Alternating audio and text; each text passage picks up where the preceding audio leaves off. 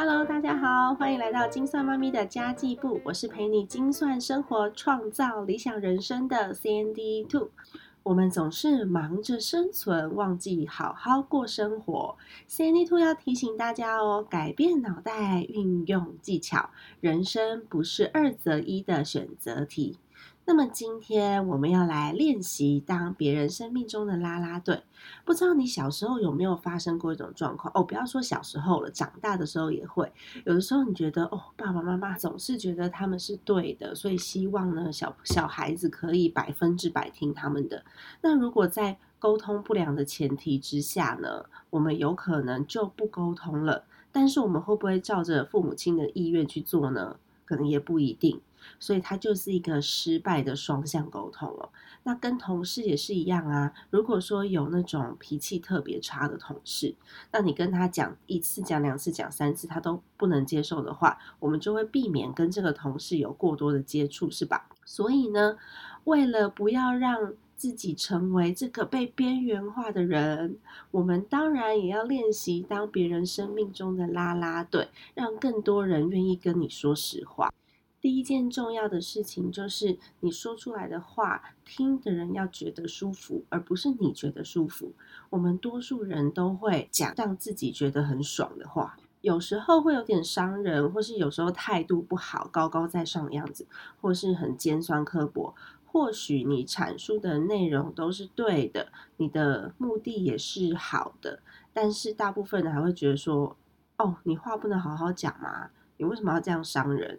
那其实，在这个前提之下呢，听你讲话的人当然听不进去啊。所以这就是我们要练习的情商跟沟通力了。其实 Sandy Two 这几年在这方面有很多的练习，因为我也是一个速度快的人，然后很没有耐性。所以如果说对方就慢条斯理，然后他讲的东西我又听不懂的话，我就会觉得哦天哪！所以现在是怎样？常常呢，我自己说出来的话，我立刻就后悔了。但是已经讲出来了，怎么办呢？我只能就天哪，祈求对方，就祈求对方是一个心胸宽大的人，然后可以读懂我的真心。我不是这个意思，但是其实这个就主控力不在自己手上啊。如果对方真的生气了，我也不能怎样。所以呃，这些年我反而觉得，如果可以修炼自己。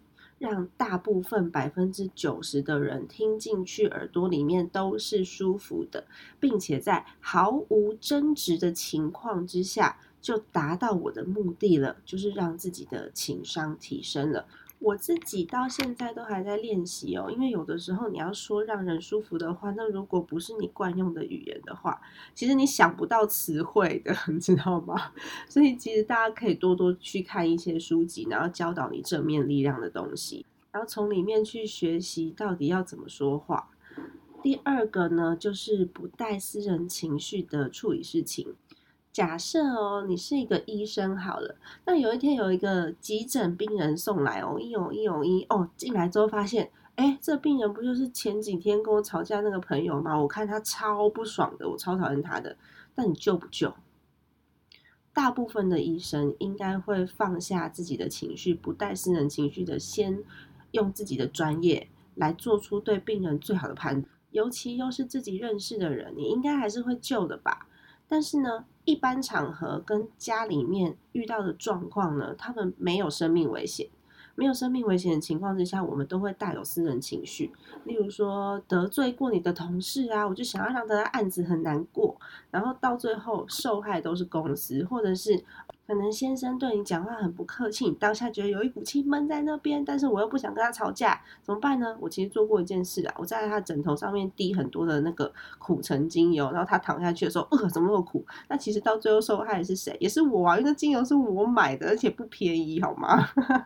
那回到刚刚那个同事的例子好了，如果得罪过你的同事，你就想要让他的事案子很难通过，或者是他给你的东西就放在旁边，最后才处理的话，到最后受害的是谁？都是公司哦。那如果公司到最后因为大家都这样，所以他发不出薪水，那受害的又是谁？就是我们自己的。所以如果我们可以不带私人情绪，针对问题去解决问题的话，这样效率就会非常的可观。但其实这很难，因为情绪就是人正常的发挥嘛。你正常就是会有这样子的一个反应，神经反应。如果可以做到的话，你就是一个让人非常非常佩服的人了。再来就是不要去轻易评断别人，因为我们都不知道对方的生命故事，我们都不知道对方曾经面对了什么，然后为什么他会有这样子的呈现。嗯，例如前一阵子好了，有一张照片在妈妈群组里面疯传，他是一个成年人穿着小学生的制服，戴着口罩在小学门口徘徊。那大家都会觉得说啊，天哪，好变态哦！为什么有这样子的人呢？他到底想干嘛？然后妈妈群组里面就一阵讨论。但后来呢，才知道原来他是特教生，他只是长得像成年人，他心智很小。那他的确还在读小学，所以大家就误会他了嘛。其实，在我们的生命当中，有很多这样子的事情发生哦。为什么说不要轻易去评断别人？因为我们都是用自己的经验来做判断的，但是我们的经验的确是不够丰富，去 cover 所有所有的状况。嗯，再举个例子好了。你如果看到有一个，比如酒家小姐，她在那边卖弄风骚，然后你就去 critical 她说：“哦天哪，这么年轻在这里干嘛？”但是你不知道，其实有可能她妈妈生病了，癌症住院，她需要很多的医药费，所以她白天上班，晚上她没有特殊技能，所以她只能去做酒家小姐。那其实她自己在做的当下，她只是需要钱而已，她心里面也是很不舒服，也是很勉强自己的，有可能是这样子的状况哦。但是我们不知道，所以我们永远都不要用自己的立场。去 critical 别人，然后再来是我认为任何很奇怪的问题其实都不奇怪，因为对方他有疑问才会发问啊。那我们的思考方向不太一样的时候，你就不会知道对方的困难到底是什么。所以你觉得很无聊不需要问的问题，搞不好是因为你遇过，所以你觉得这个问题是常识，但是他没有。那这个答案就是他需要的。但如果你用一些负面语言，你攻击对方说你很笨，那对方没有办法得到答案。下一次他又怕你生气，他又不敢问你问题，所以到最后呢，几个轮回之下呢，你没有帮助到人，又输了好名声，你只赢得自己觉得说哦，你看吧，我比他聪明的这样的一个感觉而已。但他是不是一个事实呢？不一定哦。然后，而且其他人不是这样看的，所以不要再去评断别人，任何的问题都不奇怪哦。那再来就是呢，你要你们听到小朋友哭的声音，我儿子起床了，我要录快一点了。就你要为自己的决定负责，不要去责怪别人，因为其实我们都是成年人了，所有的决定只要你不愿意，都没有人可以逼迫你，即使是你的父母亲也是一样。如果你真心不想做，你就勇敢的说 no。你不敢拒绝别人，也是自己的选择。然后不要怪天怪地怪社会怪父母怪老板，甚至是怪地板铺的不好。其实那只会让自己看起来超没责任感，很没有肩膀。那当你的沟通技巧好了，你又愿意帮助别人。这时候你就会得到很多很多很多意想不到的回馈。举例来说，我以前曾经举办过一个女性的饮食类型的分享会，然后当时那天赞助商出了一些小问题，然后赠品没有办法及时送到，我还想说天哪天哪怎么办？我要找谁求救？活动就要开始了。然后那时候呢，我一个连锁 SPA 馆的经理朋友，他立刻赞助了五十个泡澡的海盐，送到我的活动现场。